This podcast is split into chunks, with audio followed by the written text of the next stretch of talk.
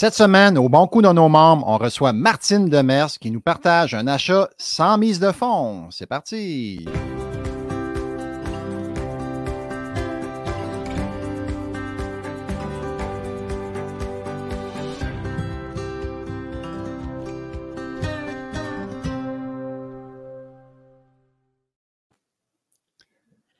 Bonjour à tous, euh, Yvan Cournoyer, investisseur et président du CIQ. Très content d'être avec vous pour cet autre épisode des bons coups de nos membres et on a la chance de recevoir Martine Demers qui est très active sur les réseaux sociaux. Entre autres, on peut la suivre sur TikTok. Elle est très active également comme investisseur immobilier. Donc, euh, salut Martine, ça va bien? Ben oui, ça va super bien. Yvan, toi? Ça va de mieux en mieux. Merci beaucoup d'être là. C'est très, très gentil de ta part. Et euh, tu vas nous parler aujourd'hui euh, de ton achat sans mise de fonds. On va parler entre autres de l'importance d'avoir un plan A, un plan B, l'importance de connaître son secteur. Donc, euh, mais avant de rentrer dans les détails, est-ce que tu peux nous parler de toi? Ça me fait plaisir, oui, de parler de moi. Premièrement, j'ai toujours été une passionnée d'immobilier. Vraiment, cette passion-là vient de, mon enfance. J'avais une amie qui avait un père investisseur, ça m'a toujours vraiment rendue très, très, très curieuse. Fait que de fil en aiguille, je suis allée à l'école, je suis allée à l'université, je trouvais ça plate, je ne sentais pas que j'étais euh, dans ma branche. J'ai décidé de tout arrêter là puis de me lancer en immobilier. On s'entend, j'avais 22 ans dans le temps, fait que je me disais, bon, par où est-ce que je devrais commencer? J'ai décidé de faire mon cours de courtier immobilier. Fait que j'ai commencé comme ça. Euh, je réussis très bien en tant que courtier immobilier aujourd'hui. Puis, euh, de fil en aiguille, en, connaissant le marché, en étant là-dedans tout le temps, j'ai commencé à, investir et à acheter là, des, immeubles moi aussi. C'est quand même plusieurs achats, euh, une vingtaine de transactions, je crois, euh, aux alentours de 60 portes. Donc, euh, ça va très bien de ce côté-là. félicitations. Donc, on va enchaîner avec ta transaction. Tu as acheté ça dans le coin de l'Anaudière. Tu peux-tu nous parler un petit peu des quelques détails? De vous donner un petit peu un aperçu de l'immeuble, c'est quoi? Oui, dans l'Anaudière, plus précisément à Joliette. Dans le fond, c'est un quatre logements vraiment très construction 1990. un, un, bon immeuble qu'on aime bien, pas trop vieux. Euh, des beaux quatre et demi, des, tous des logements hors sol. Tu une belle bâtisse que quand tu vois apparaître sur le marché, tu dis Ah, mais c'est un, bel immeuble. Ça a quand même bien de l'allure, cet investissement-là. et euh, tu as payé combien? J'ai payé 480 000. 480 000, puis ça, valait ou ça vaut combien à, l'achat, la valeur marchande à l'achat? Ben, je vous ai dit que je suis courtier immobilier et j'ai vendu deux immeubles similaires. OK, très, même caractéristiques, même revenus, mêmes années, à 581 mois plus tard. Donc, un 100 000 de profit à l'achat en plus, ce qui t'a permis, entre autres, de, financer à 100% On va en parler sous peu. Donc, euh, tout de suite, tu savais euh, instantanément que ça valait environ 580, tu payais 480, donc tu as su euh, voir la valeur marchande immédiatement. Puis comment on fait en tant qu'investisseur pour connaître sa valeur des immeubles? Connaître son marché, là, ben, vraiment bien connaître son marché. La oui, la meilleure chose, c'est d'être actif tous les jours. Bon, moi, c'est sûr, dans le cadre de mon métier, je regarde Centris tous les jours. À chaque j'en visite, oui, mais c'est quoi, même, peu importe, le matin, je me réveille, c'est quoi la première chose que je fais? J'ouvre mon ordinateur, je regarde, bon, qu'est-ce que de nouveau dans le marché aujourd'hui? C'est pas parce que je suis courtier immobilier que je fais ça, je fais ça parce que je veux savoir c'est quoi qui se passe dans mon coin. Qu'est-ce qui se met à vendre? Qu'est-ce qui ne se vend pas? Ça arrive moins ces temps-ci, mais ça arrive. Qu'est-ce qui se vend? Puis à combien ça se vend? fait quand je vois des immeubles qui sortent, je me dis, ah, ben, tabarouette, lui, c'est intéressant, il me semble qu'il n'est pas cher, je vois un petit peu l'engouement, même si je ne fais pas une offre dessus, je le suis. Fait qu'en bout de ligne, quand je fais ça tous les jours, je le sais. Je le sais, qu'est-ce qui vaut quoi, qu'est-ce qui est un bon deal, qu'est-ce qui est moins bon. Quand ça sort à vendre, je suis capable de bouger rapidement parce que je vois l'immeuble, je vois le prix, je sais tout de suite si c'est bon ou pas. Excellent. Fait ceux qui ne sont pas courtiers euh, ont accès à Centris, mais pour avoir les vendus, euh, idéalement, demandez à un courtier pour euh, qui vous envoie les vendus du secteur depuis pas trop longtemps. Puis ça va vous donner une bonne idée de la valeur marchande d'un immeuble dans le secteur. Donc, merci beaucoup, Martine, de, ça. Donc, là, tu achètes un immeuble 480 qui vaut 580. Comment tu finances ça à 100% cet immeuble-là?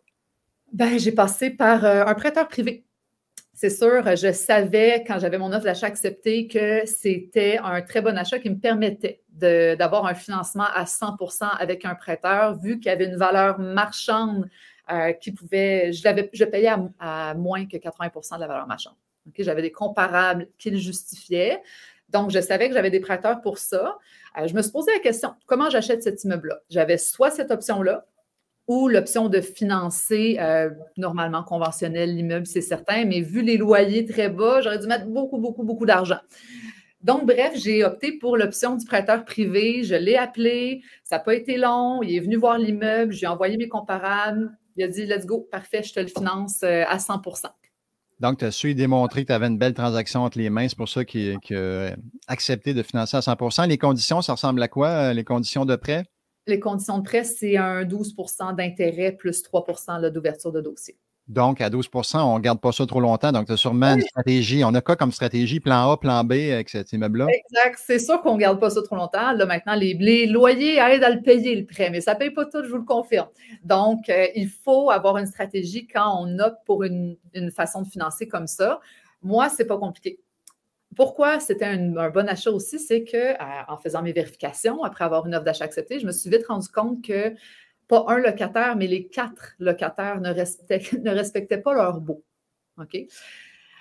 Fait que tout de suite, on voit qu'il y a quelque chose à faire là-dedans. OK? Bon, euh, fait que de fil en aiguille, mon objectif, c'est sûr, c'est d'augmenter les loyers, de faire un turnover quelque part, de faire du changement, de rénover et de louer à la juste valeur marchande actuelle les logements. Pour l'instant, ça va bien. Euh, tu vois, j'ai déjà un locataire qui a quitté, ça fait même pas un mois que la transaction est faite. OK? Euh, et tout est fait correctement, là, justement, dans les règles de l'art. Alors, le but, c'est d'optimiser l'immeuble, bien entendu, et de refinancer le plus vite possible conventionnellement là, avec notre institution financière pour rembourser le prêteur. C'est le plan A, excellent. Si jamais ça ne se passe pas comme prévu, euh, qu'est-ce qu'on fait comme plan B?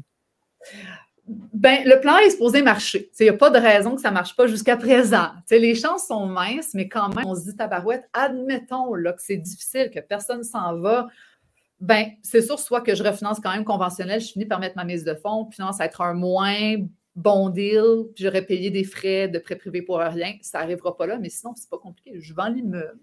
Je revends l'immeuble, j'encaisse mon profit, je vais avoir un moins gros profit à cause qu'il va y avoir des frais d'intérêt de prêt privé qui vont être passés là-dedans, mais le profit reste intéressant vu qu'il y a quand même eu un gain à l'achat de 100 000 au moins.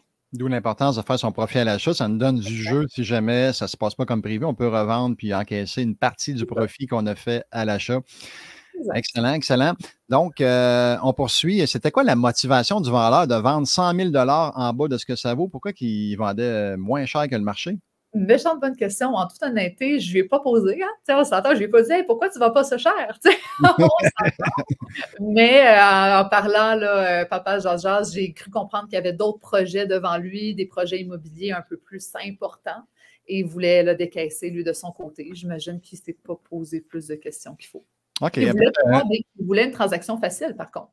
Oui, puis peut-être qu'il y avait un autre projet plus intéressant. Des fois, les vendeurs sont motivés, pas nécessairement parce qu'ils sont mal pris, mais ils ont de quoi de plus intéressant. Ils veulent récupérer leur argent, leur bille, comme on dit, pour aller faire un autre projet plus rentable. Ils sont rendus ailleurs dans leur carrière. Donc, une motivation du vendeur n'est pas toujours un vendeur mal pris financièrement. Exact. Euh, donc, ce que j'ai fait, ce que je peux peut-être partager aussi, reste que L'immeuble est sorti, il n'y avait pas de consigne par rapport à des dépôts d'offres ou quoi que ce soit, ce qu'on voit beaucoup depuis deux ans. Donc, j'ai appelé le courtier, j'ai fait mon offre d'achat. Tout de suite, le lendemain matin, j'avais une réponse. Pourquoi? Parce que, bon, premièrement, j'ai donné un prix quand même intéressant. Il a fini par se vendre un peu plus au-dessus de le prix demandé. Il demandait 450. Il y a eu trois offres dessus, quand même. En même pas. Euh, le soir, j'ai fait l'offre. Le lendemain matin, c'était répondu. Fait que ça s'est fait très vite. Pourquoi mon offre est intéressante? Premièrement, c'est un achat comptant en prêt privé, pas mal assuré. J'avais tout expliqué comment ça marche. J'étais très rassuré à ce niveau-là. Et euh, j'avais juste mis une condition de visite des lieux. Je n'ai pas mis d'inspection, mais je suis allée sur place voir, euh, voir les logements avec mon inspecteur. Puis on a fait ça super vite. J'avais dit, garde, en trois jours, ça va être fait. J'ai fait ça vite, j'ai levé toutes mes conditions. En trois jours, l'immeuble était vendu. Très bon point. Tantôt, tu as soulevé qu'il voulait une transaction facile. Quand c'est trop compliqué, s'il y a 26 clauses qui nous protègent, puis euh, ça devient complexe, le vendeur, des fois, il n'est pas toujours enclin à embarquer dans la transaction. Donc, euh, bravo. Euh, très inspirant, Martine. Félicitations.